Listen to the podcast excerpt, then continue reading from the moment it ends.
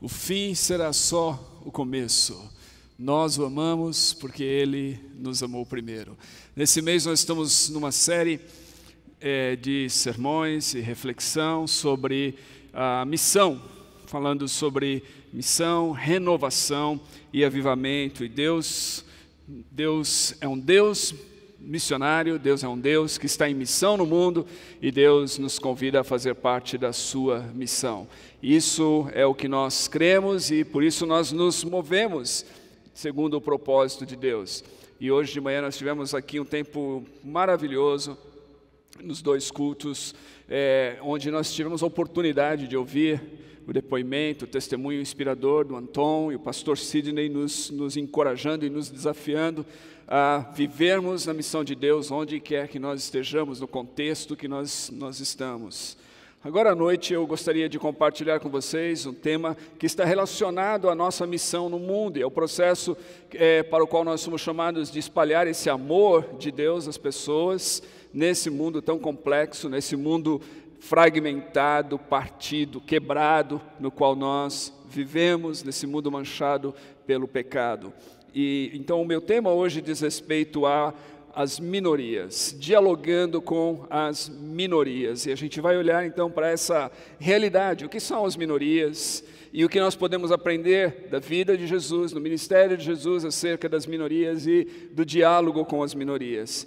E o texto que eu tenho diante de mim, que eu quero mencionar hoje, eu não vou ler todos os versículos por causa do nosso tempo, mas eu quero é, mencionar, está em João capítulo 4. De fato, é uma passagem muito conhecida, que é o encontro de Jesus com aquela mulher samaritana, que as escrituras não nos dizem o nome dessa mulher, mas Jesus se encontra com ela é, junto ao poço de Jacó, na cidade de Sicar, na região da Samaria. E é interessante isso, porque o texto nos, nos, narra desse encontro de Jesus com a mulher, numa situação em que Jesus estava voltando para a Galileia, ele estava retornando para a Galileia. E a Galileia era justamente a Galileia dos gentios. E esse é, capítulo 4 termina com Jesus falando acerca é, do, do, da missão. Ele termina com Jesus falando acerca de, daquilo que ele veio fazer e da missão que ele veio fazer nesse mundo e chamando seus discípulos a essa missão. É, ele vai falar aqui sobre a colheita, ele vai convidar os seus discípulos a, a levantarem os olhos, elevarem os olhos e verem os campos, porque eles estão brancos para a colheita. Então há uma conexão, na verdade, entre aquilo que Jesus está fazendo na sua missão indo para a Galileia dos gentios, retornando para a Galileia dos gentios e passando por esse lugar chamado Samaria, conversando com essa mulher, conduzindo essa mulher até a, a verdadeira adoração e depois chamando a atenção dos seus discípulos para os campos que estão prontos para a ceifa. Então, nesse processo todo, nós aprendemos acerca das minorias. No senso comum, a minoria ou uma minoria é um grupo na sociedade com o menor número de indivíduos. O termo vem do latim, justamente minoritas, que é menor. Então, numa sociedade, um grupo com menor número de indivíduos é chamado de minoria. Isso, isso é o senso comum. Mas há um, um, um um entendimento um pouco mais profundo acerca de minorias, e essa é a maneira através da qual o termo tem sido usado é, ultimamente. Quando você se depara com o noticiário, quando você se depara, é, às vezes, com uma leitura de um livro de sociologia, ou de política, ou de economia, e você se depara com esse termo minorias, há um sentido que não é só de um grupo menor dentro da sociedade, mas minorias nesse sentido diz respeito àqueles, grupo, àqueles grupos de pessoas cujos direitos estão sendo negligenciados ou negados na estrutura do poder social. Grupos de pessoas cujos direitos ou é, o bem-estar ah, estão sendo negligenciados nessa estrutura de poder social. Nesse aspecto, se considerarmos então, ah, uma minoria pode ser a maioria. Por exemplo, se você pensar na África do Sul durante o regime do apartheid, onde havia um grupo de pessoas que tinham seus direitos negados é, e negligenciados. Essas pessoas não podiam participar ativamente da vida naquele país. Elas não tinham uma série de direitos que o cidadão comum tem. E elas então eram minorias. No entanto, essas pessoas constituíam a maioria dos cidadãos uh, ou dos habitantes da África do Sul. Então, as minorias, muitas vezes, né, quando a gente fala de minorias, a gente pode pensar nesse grupo pequeno, minoritário de pessoas, mas nem sempre é assim. Em muitos contextos, ser uma minoria pode significar que você, de fato, é a maioria dentro de um contexto social, de um país, de uma nação ou num período determinado da história. O termo minorias também ele pode se referir a minorias religiosas. No mundo hoje tem muitos grupos que, que constituem-se minorias religiosas. Em muitas partes do mundo a, a gente tem isso. Por exemplo, um dos países onde a maior perseguição a cristãos é, acontece é justamente na América Latina. E esse país é o México. E esse é um país onde os cristãos sofrem tremenda perseguição. E a perseguição é por causa da religião. É, a gente tem também minorias étnicas ou raciais. Muitas pessoas são perseguidas por causa da sua etnia. E elas se tornam então minorias dentro de um determinado contexto de perseguição. A gente também tem, tem, nesse contexto, a gente pode falar de minorias sexuais. E aí existe também todo um, um, amplo espectro de minorias nesse, nesse contexto. Mas pense bem, no caso do Afeganistão, agora sob o governo do Talibã, as mulheres têm seus direitos privados, direito, por exemplo, de estudar, de se formar, direito de, de fazer várias coisas na sociedade que são negados a essas mulheres e elas são minoria, tão somente por causa do seu gênero, pelo fato de serem mulheres, elas se tornam minorias dentro de um contexto no Afeganistão. Então, é um aspecto bastante é, amplo quando a gente pensa, a gente não pode reduzir ou diminuir isso e pensar apenas em um grupo pequeno de pessoas, mas é uma realidade no nosso mundo hoje.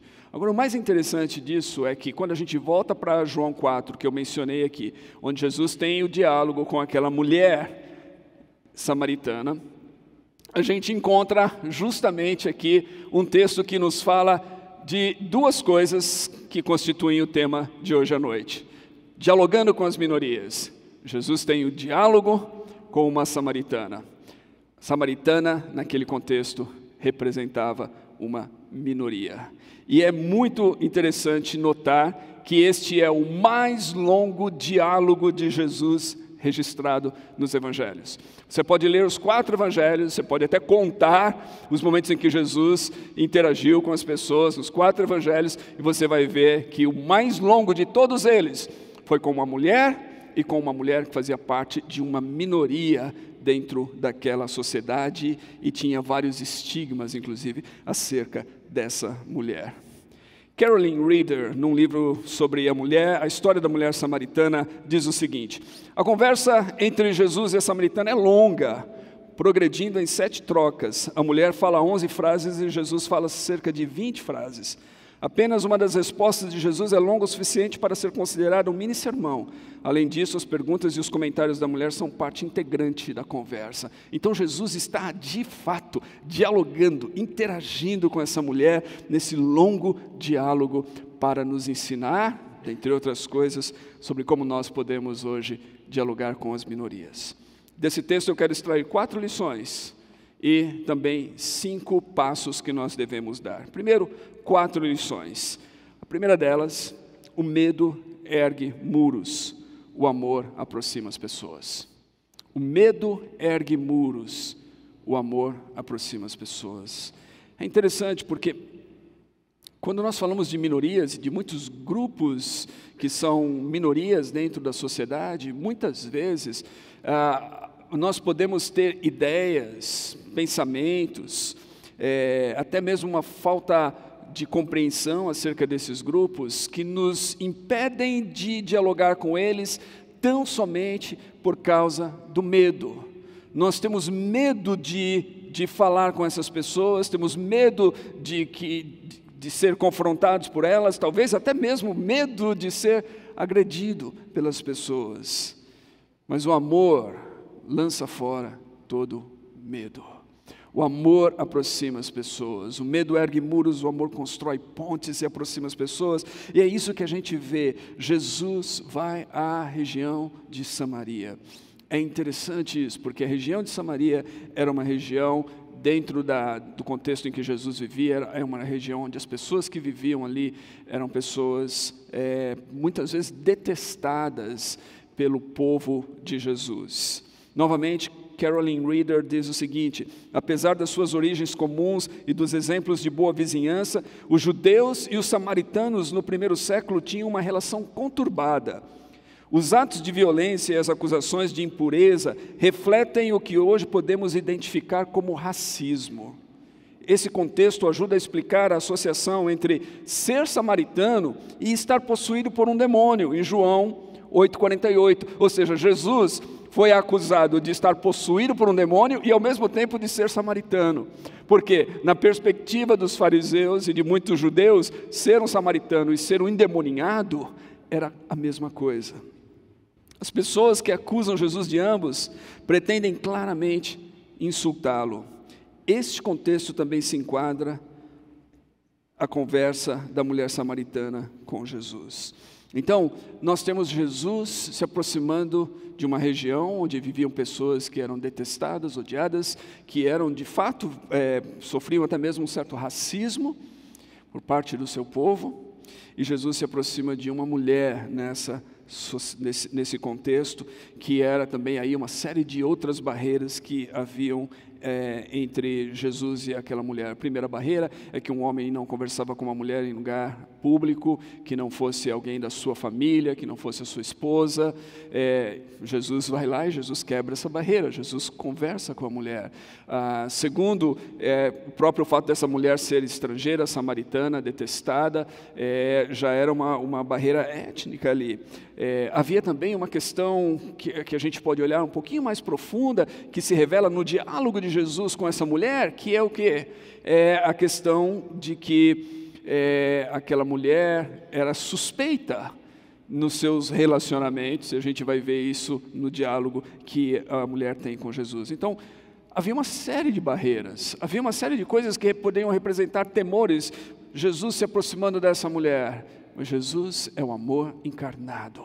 Jesus é Deus feito carne, Deus é amor, e Jesus quebra as barreiras, Jesus constrói pontes, Jesus se aproxima dessa mulher e conversa com essa mulher. Então, o medo ergue muros, o amor aproxima as pessoas. A segunda lição dessa história é que, apesar de nossas diferenças, todos temos necessidades iguais. Somos pessoas diferentes, aqui mesmo nesse lugar. Todos nós somos pessoas diferentes, temos diferenças mas nós também temos necessidades iguais, e são as nossas necessidades iguais que nos unem. O fato de que todos nós somos seres humanos, o fato de que todos nós temos emoções, sentimentos, todos nós podemos amar, todos nós podemos nos ferir, temos uma série de coisas iguais, temos necessidades iguais na vida. Quando Jesus chega ao poço, versículos 6 e 7, ele está cansado. Aqui a gente vê Deus encarnado, Jesus plenamente Deus, mas plenamente homem. Ele está cansado da jornada. Ele senta-se ali. A mulher se aproxima. Era cerca de meio-dia. É isso que eu, muitos comentaristas vão dizer acerca da mulher. O fato de que ela estava indo buscar água ao meio-dia significava que ela estava sozinha que ela não estava acompanhando as outras mulheres, que geralmente iam buscar água no poço é, quando o sol já não estava tão forte.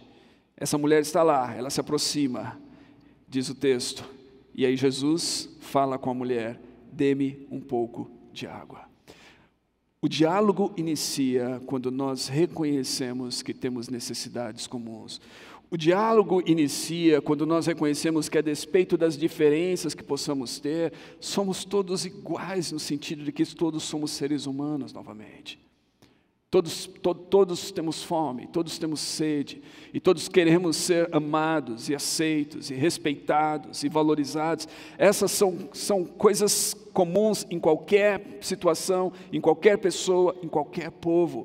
E muitas vezes nós não percebemos isso. Muitas vezes nós olhamos as pessoas através desse estereótipo que elas têm de uma minoria, ah, muitas vezes perseguida, é, discriminada, rejeitada, sem direitos, e nós deixamos de ver as pessoas como seres humanos semelhantes a nós. nossos olhos parecem que estão cegos, mas Jesus nos ensina que nós precisamos nos aproximar das pessoas e nós estabelecemos diálogo com as pessoas quando reconhecemos nossas necessidades iguais e quando nós partimos de um lugar comum. A terceira lição é que a graça atrai e a verdade liberta.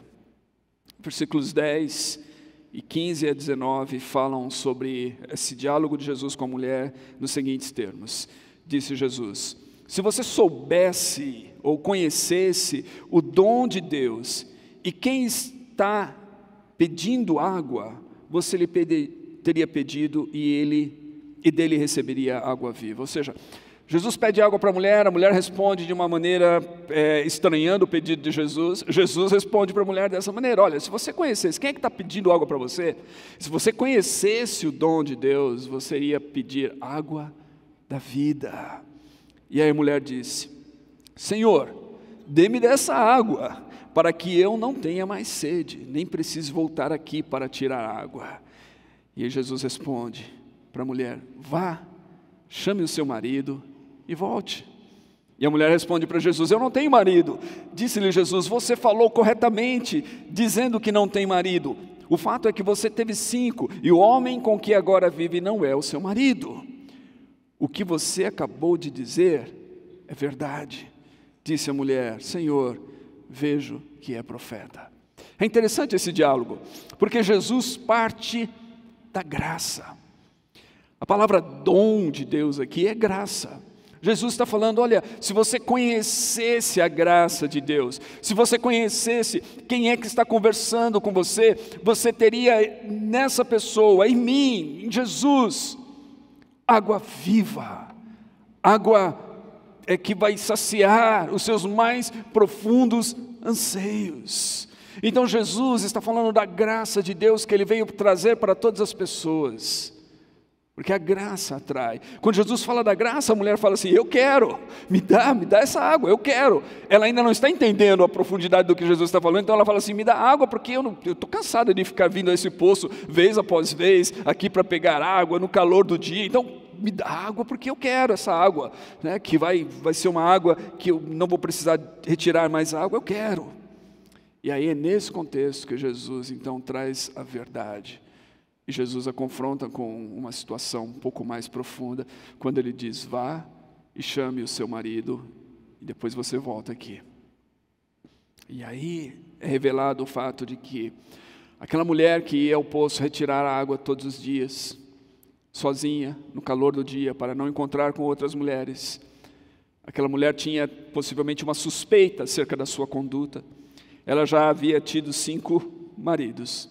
Não sabemos o contexto, mas ela já havia tido cinco maridos e estava vivendo com um homem que não era o seu marido naquele momento. Essa era a verdade, como diz Jesus, acerca da mulher. Havia naquela mulher um anseio mais profundo do que apenas a água havia um desejo, a sua vida emocional, a sua vida, os seus relacionamentos eram uma confusão. Essa era a verdade acerca dela.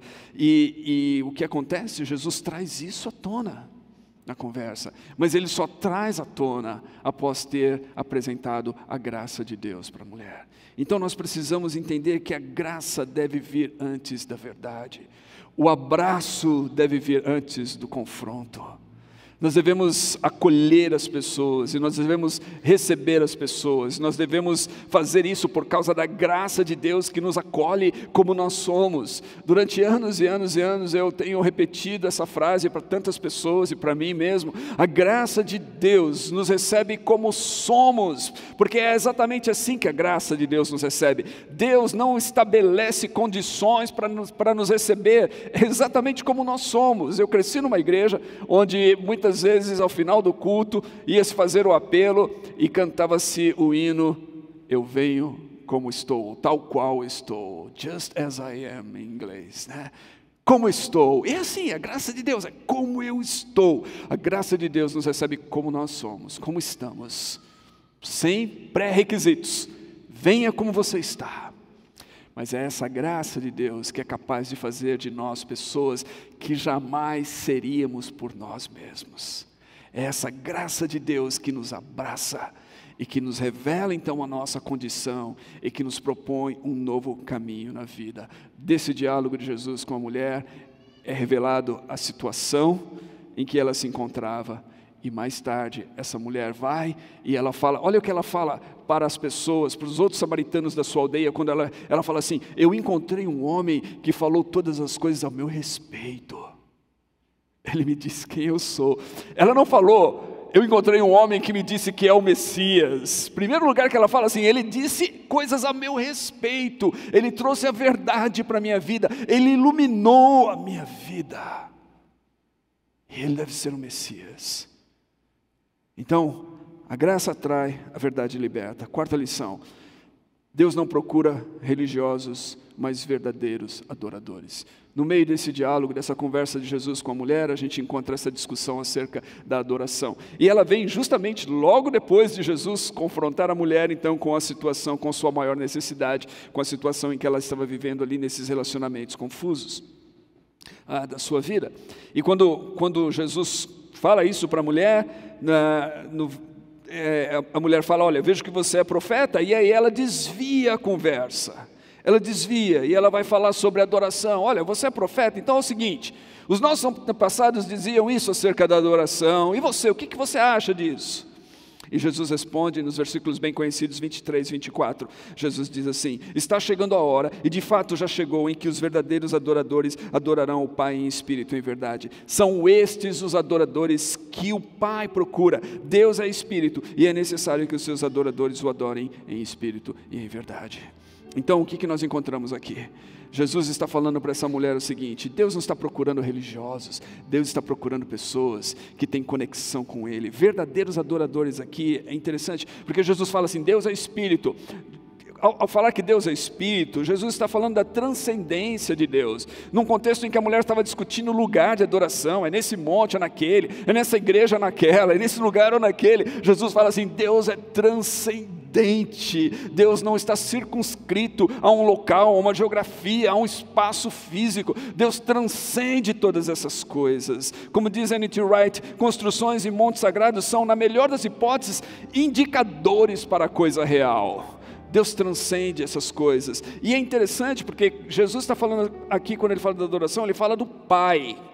E adoração tem a ver com o fato de que nós conhecemos Deus como Pai, nós entendemos quem Deus é, e nós entendemos que Deus não é uma energia, que Deus não é uma força, que Deus não é alguma coisa é, para nos, né, nos dar aí é, uma vida melhor. Deus é um Pai que quer se relacionar conosco, que nos ama.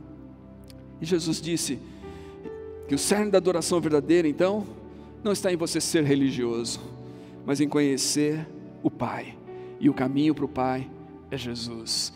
Em João 14 ele diz assim: Quem vê a mim, vê o Pai, e ninguém vem ao Pai, ninguém vai ao Pai a não ser por mim. Então Deus não procura religiosos, mas verdadeiros adoradores. Cinco passos que nós podemos dar então para estabelecer diálogos com as minorias em nosso tempo, em nossa época. Em primeiro lugar, quebre as barreiras. Lembre disso. O medo ergue muros, o amor aproxima as pessoas quebre as barreiras, fale com as pessoas. Terence Lester tem um livro que foi publicado no Brasil em 2021, muito interessante, recomendo a leitura, chama-se Invisíveis. Invisíveis, fala de pessoas na nossa sociedade que se tornaram invisíveis. E ele diz o seguinte: temos medo do desconhecido. Nós, seres humanos, sempre tememos coisas e pessoas que não nos são familiares. Somos mais propensos a estar em comunidade com aqueles que se parecem conosco e falam como nós há certa segurança nas coisas conhecidas. Ou seja, nós tememos o desconhecido, é por isso que nós não nos aproximamos das pessoas quebre as barreiras, se aproxime das pessoas, se aproxime dos desconhecidos, comece a enxergar os invisíveis na nossa sociedade e fale com essas pessoas. Quando Jesus fala com a mulher, ela se surpreende, diz o texto, e ela fala assim: Como é que você pode falar comigo? Então, fale com as pessoas, fale, converse com elas. Terceiro, entenda os dilemas das pessoas.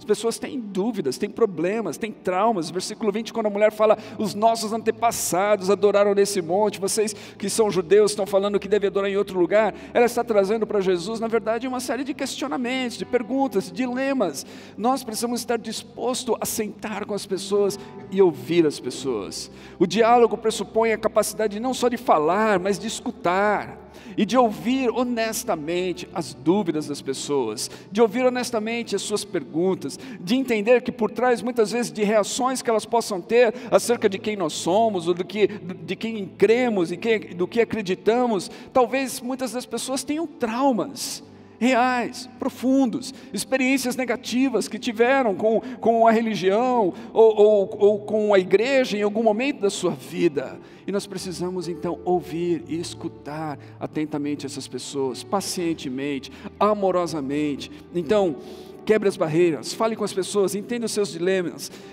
Quarto, desperta o interesse pelo eterno. É interessante, quando a mulher insiste em falar sobre água e poço, Jesus está falando sobre água da vida. Jesus, nos versículos 13 a 15, ele está falando assim: olha, essa água que eu tenho é uma água que vai jorrar para a vida eterna. Jesus lembra essa mulher que há uma realidade eterna que todos nós precisamos entender e que é um anseio no nosso coração. Na verdade, essa mulher possuía esse anseio e provavelmente ela estava canalizando esse anseio para os relacionamentos. E é isso que acontece com muitos de nós. O, o anseio pelo eterno muitas vezes faz com que nós busquemos a eternidade nos lugares errados. Muitas vezes é na carreira, na profissão, em relacionamentos, muitas vezes é no uso de substâncias que destroem a nossa vida, é uma série de coisas, mas por trás disso tudo há um anseio. É interessante, Chesterton disse algo é, que parece uma aberração, mas ele dizia assim: quando um homem vai visitar uma prostituta, ele está à busca de Deus. Há um anseio pelo eterno, canalizado de maneira errada canalizado para relacionamentos, novamente sexo, drogas, uma série de coisas. Então nós, nós precisamos falar do, desse anseio, despertar a pessoa, mostrar que o que ela está buscando no lugar errado, na verdade, só pode ser respondido por Deus, Ele mesmo, a eternidade. Jesus faz isso. Quinto lugar, aponte para Jesus. No caso, Jesus está ali e ele revela isso para a mulher. Ele diz assim: essa, essas são duas ocasiões no Evangelho de João em que Jesus diretamente diz a uma pessoa em particular quem ele é.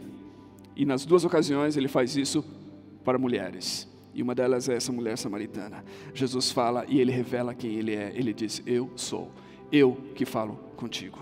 Agora, sabe o que é interessante nisso? É que Jesus também era minoria.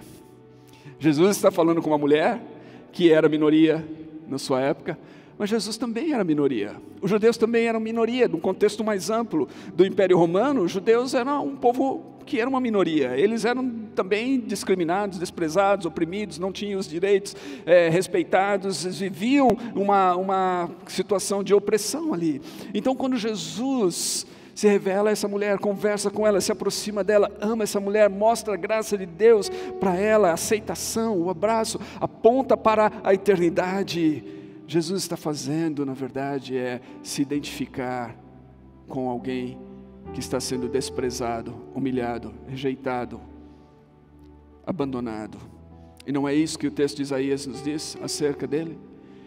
Isaías 53 diz assim: Quem deu crédito à nossa mensagem, a quem foi revelado o braço do Senhor, ele cresceu diante dele como um broto tenro e como uma raiz de uma terra seca. Preste atenção nisso, ele não tinha qualquer beleza ou majestade que nos atraísse. Não havia nada em sua aparência para que o desejássemos. Foi desprezado e rejeitado pelos homens, um homem de dores e experimentado no sofrimento, como alguém de quem os homens escondem o rosto. Foi desprezado e nós não o tínhamos em estima. Certamente Ele tomou sobre si as nossas enfermidades, sobre si levou as nossas doenças, contudo, nós os consideramos castigado por Deus, por Deus atingido e afligido. Mas Ele foi traspassado por causa das nossas transgressões, foi esmagado por causa das nossas iniquidades. O castigo que nos trouxe a paz estava sobre Ele, e pelas Suas feridas fomos curados. Jesus é Deus encarnado, que vem a esse mundo e que se identifica com aqueles que se sentem desprezados, rejeitados, com aqueles que estão sofrendo dores, com aqueles que estão experimentando sofrimento, com aqueles que não têm nenhuma estima, com aqueles acerca dos quais as pessoas passam distante, viram o rosto, não querem sequer olhar. Jesus se identifica com as minorias desse mundo. E ele nos ensina que nós devemos olhar para as minorias, porque nós também somos uma minoria e podemos ser em diferentes momentos da nossa vida. E as minorias e todas as pessoas encontram a cura de suas doenças, de suas enfermidades, de seus traumas, da rejeição, da depressão, do abandono, encontram paz somente em Jesus. E é isso que nós precisamos. Há um livro que fala sobre o Jesus que as mulheres viram, como as primeiras discípulas nos ajudam a conhecer e amar o Senhor, que resume bem esse encontro de Jesus com a mulher samaritana. Diz assim: ao olharmos para Jesus através dos olhos dessa mulher samaritana, o vemos como Deus eterno e Rei há muito prometido que escolhe conversar com ela. Por mais insignificantes que pensemos que somos, por mais que nos sintamos estranhos, por mais que tenhamos sido abandonados e expulsos, aqui vemos Jesus como Deus que quer passar o seu tempo conosco. Esse é o Deus, mesmo ontem, hoje e eternamente.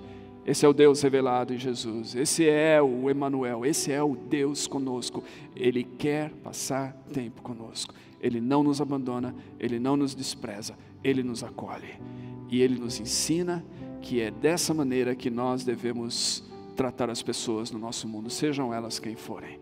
Nós devemos nos aproximar delas, quebrando as barreiras, nos aproximar com amor, nos, nos aproximar com a disposição de falar e de ouvir, nos aproximar com o objetivo de apontar-lhes para a eternidade, de apontar-lhes para o próprio Jesus porque somente Ele pode curar, restaurar, salvar, transformar vidas como as nossas e como de todas as pessoas, de todas as minorias nesse mundo. Amém? Que Deus abençoe vocês e que sejamos esses instrumentos de Deus dialogando com as minorias.